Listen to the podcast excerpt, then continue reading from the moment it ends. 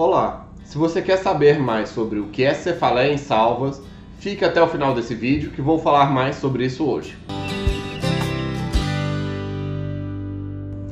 Olá, meu nome é Dr. William Rezende do Carmo, sou médico neurologista, fundador da clínica Regenerate e no meu canal falo sobre dor, sono, Parkinson, emoções, neurologia geral e toda semana tem o Neuronews, no qual trago as últimas novidades da neurologia para você.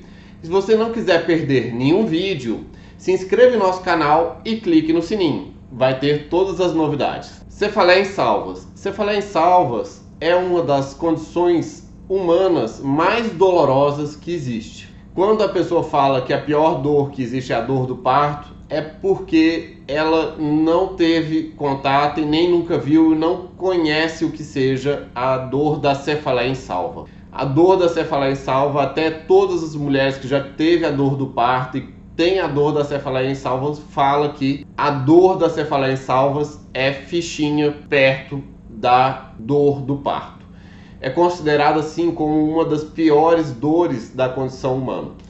E, graças a Deus, é uma dor rara. Ela é mais ou menos de uma a duas pessoas a cada mil pessoas para se ter essa doença. Comparada com dor de cabeça comum, que cerca de 90% dos seres humanos vão experimentar alguma dor de cabeça ao longo da vida, a dor da cefaleia salva é uma a cada mil pessoas. Bem, o que, é a dor da cefaleia salva? A dor da cefaleia salva, ela tipicamente é uma dor unilateral de um lado ou do outro, especialmente na região do olho, ao redor do olho, no fundo do olho, uma dor intensa, fincada, contínua, que causa uma vermelhidão nos olhos, um lacrimejamento e entope a narina desse mesmo lado e pode às vezes até escorrer. Em alguns casos, pode até ter um, um espalhar para o rosto dessa dor e às vezes até a face, essa metade da face ficar vermelha e mais inchada também. A dor, ela começa e chega no pico máximo dela em mais ou menos 5 minutos. Ela chega a uma intensidade 10 em praticamente todos os episódios e ela dura de 15 a 30 minutos, em média 30 minutos. Quando dura muito, 60 minutos. Nunca que passa de 3 horas de dor contínua de cefaleia em salva. E a pessoa tipicamente fica muito inquieta, ela fica andando para lá e para cá, para lá e para cá e fica com essa inquietação e tem vontade. Não raro de você ver as pessoas batendo a cabeça na parede. É muito comum de você ver as pessoas com a crise em salvas batendo a cabeça na parede, porque a dor de bater o crânio na parede, o osso, distrai ela dessa dor da cefaleia em salvas. E essa dor excruciante, ela é chamada em salvas, ou em inglês que é cluster, cluster headache, que é de agrupamento, porque elas vêm em salvas ou em agrupamentos. A pessoa pode passar períodos longos sem ter e quando vem, normalmente é durante o um período de 4 a 12 semanas, normalmente tipo umas 6 semanas, que começa, vem uma crise, depois vem outra, aí vem outra, vem outra, vem outra, vem, vem um monte de crises, aí vai diminuindo a frequência até parar. E pode chegar a ter uma frequência tão grande de crises, da pessoa chegar até ter, por exemplo, oito crises num dia só. Imagine, oito crises de cerca de 30 minutos, na qual você está querendo bater a cabeça na parede e até pensar em suicídio. Não raro, não é raro as pessoas chegarem a pensar em suicídio durante essas crises, porque a dor é extremamente excruciante. A pessoa não aguenta, ela quer saber, ela quer bater a cabeça na parede, ela quer fazer qualquer coisa para sair fora dessa dor, porque é uma dor que a pessoa prefere morrer do que ter aquilo, do que ter aquela dor. E ela é extremamente mais comum em homens, é cerca de seis homens para cada uma mulher, e tem sim um componente genético, cerca de mais ou menos é, 10% das pessoas que têm cefaleia em salvas. Tem outras pessoas na família que têm cefaleia em salva também. Não se sabe exatamente o que, que faz determinar o que vai ter ou não, ou qual o gene exato que causa a patologia. Você aí que está vendo a narrativa dramática dessa doença, que é uma doença de uma dor dramática, escreva nos comentários o que, que você percebe disso, ou se você conhece alguém que tem essa doença, ou se você tem essa doença. E eu tenho um paciente que o caso dele foi. É, eu nunca tive paciente que suicidou por conta da cefaleia salva, mas esse, ele fala que não pensou em suicídio, mas ele só queria ficar aliviado da dor. Ele trabalha é, num escritório desses de vidro daqui de São Paulo, num prédio alto, que a parede do, de todo o prédio é de vidro. E a sala dele é ampla, é grande. Ele abaixou a cabeça e saiu correndo para bater no, no vidro, para quebrar o vidro e acabar com a dor. O que aconteceu é que esses vidros são muito grossos. E ele saiu correndo com muita força, ele bateu a cabeça com muita força no vidro. O vidro não quebrou, ele caiu, ele desmaiou ele foi encontrado desmaiado no, no escritório dele, foi levado para o hospital, aí eles me ligaram, aí eu fiquei sabendo o que aconteceu. E aí que eu expliquei o pessoal isso, sabe? Graças a Deus ele não estragou nem a cabeça, nem o vidro, nem nada. E aí a gente pôde fazer um tratamento adequado para a crise de dor.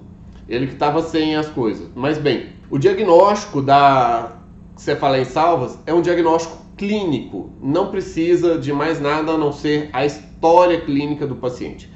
E a história clínica bem extraída que é o que permite o diagnóstico correto e o correto tratamento.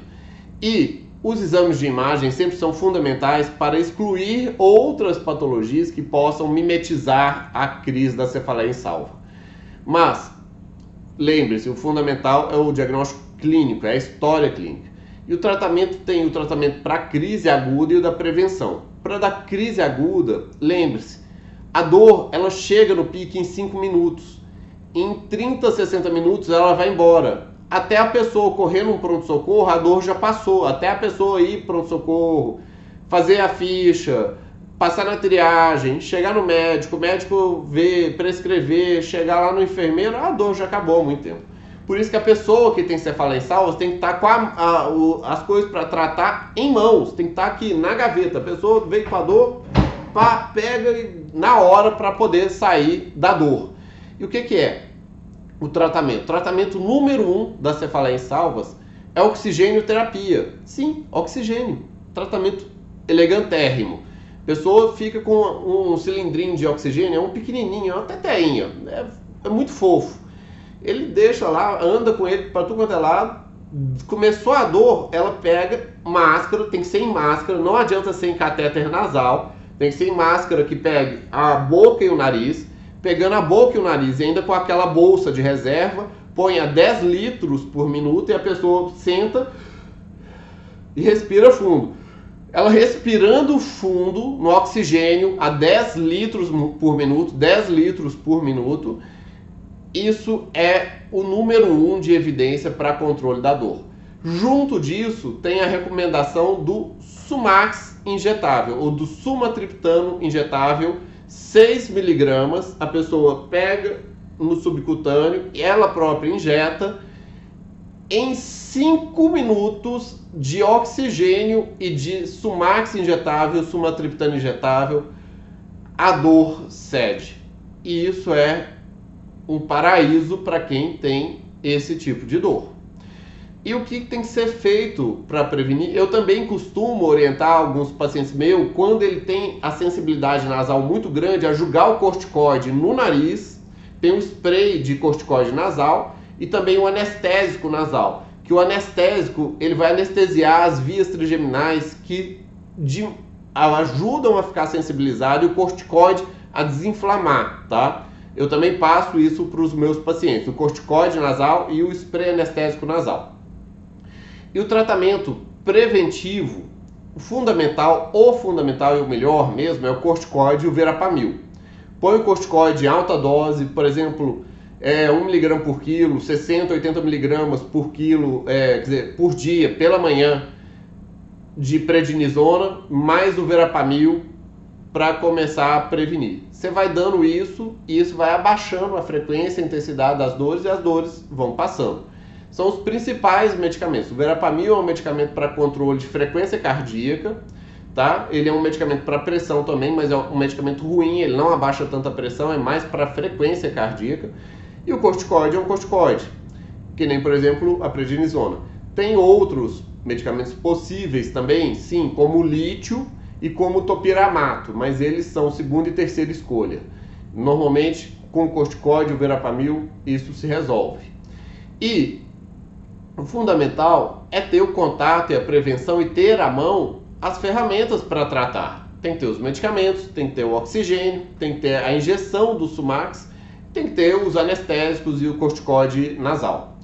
E se você conhece alguém que tenha essa doença ou que possa ter essa doença, envie o link do vídeo para a pessoa, pois você pode estar ajudando a pessoa a ter um diagnóstico, até mesmo ter um tratamento para uma doença que é excruciante, que é terrível a dor dela. Aqui do lado tem uma surpresa para vocês e temos mais vídeos no nosso canal que falam sobre o tema. Se gostou, dê aquele like, dê aquele joia e compartilhe, pois conhecimento quanto mais compartilhado, melhor para todos. Abraços, até mais.